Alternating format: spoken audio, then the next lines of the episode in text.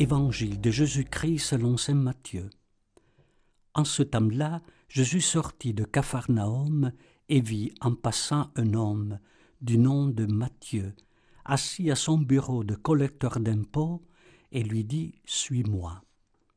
L'homme se leva et le suivit. Comme Jésus était à table à la maison, voici que beaucoup de publicains c'est-à-dire des collecteurs d'impôts, et beaucoup de pêcheurs vinrent prendre place avec lui et ses disciples.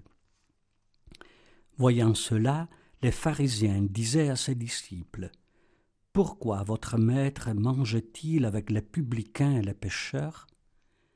Jésus, qui avait entendu, déclara Ce ne sont pas les gens bien portants qui ont besoin du médecin, mais les malades allez apprendre ce qui signifie Je veux la miséricorde, non le sacrifice. En effet, je ne suis pas venu appeler des justes, mais des pécheurs.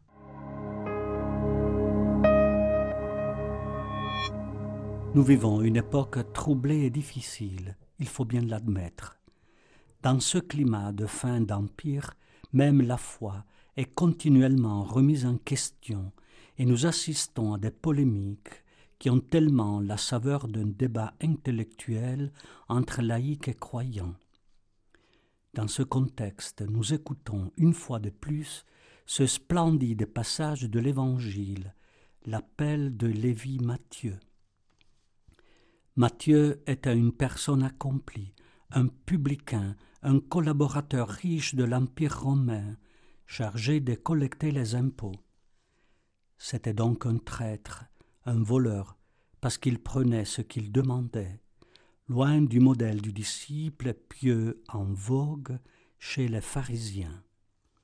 Il ne s'attendait pas à être sauvé et ne le méritait pas.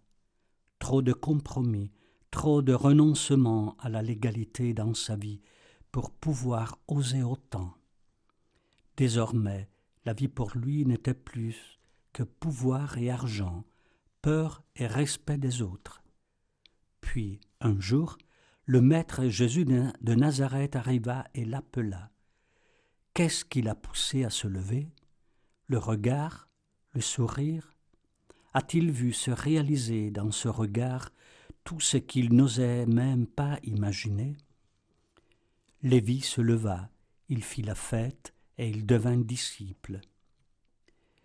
Qu'est-ce qui peut pousser réellement une personne à tout laisser derrière elle Peut-être avons-nous, nous aussi, croisé son regard, peut-être nous sommes sentis envahis par la miséricorde, peut-être nous avons, nous aussi, saisi la mesure infinie de la tendresse de Dieu. Il est venu pour nous qui sommes malades, le Seigneur, et non pour ceux qui n'ont pas besoin de salut. Il est venu sans condition, en s'impliquant, nous mettant au défi d'oser, de risquer. Ami qui écoute, quand vas-tu enfin te laisser atteindre et aimer par le Seigneur? Quand cesseras-tu de concevoir la foi comme une sorte de tribu à offrir à une divinité hypothétique et inconnue? Trop souvent, nous abordons Dieu comme lorsque nous remplissons notre déclaration d'impôt, moins on déclare, moins on paye. Non, mes amis, nous parlons ici de lumière, de tendresse, de sérénité, de paix et de conversion. Ce Dieu qui vient te trouver pour t'offrir l'amour, ce Dieu qui souffre comme un amant blessé quand il n'est pas rendu, c'est ici qu'il m'attend. Combien de temps allons-nous fuir la seule chose qui peut vraiment nous rendre heureux?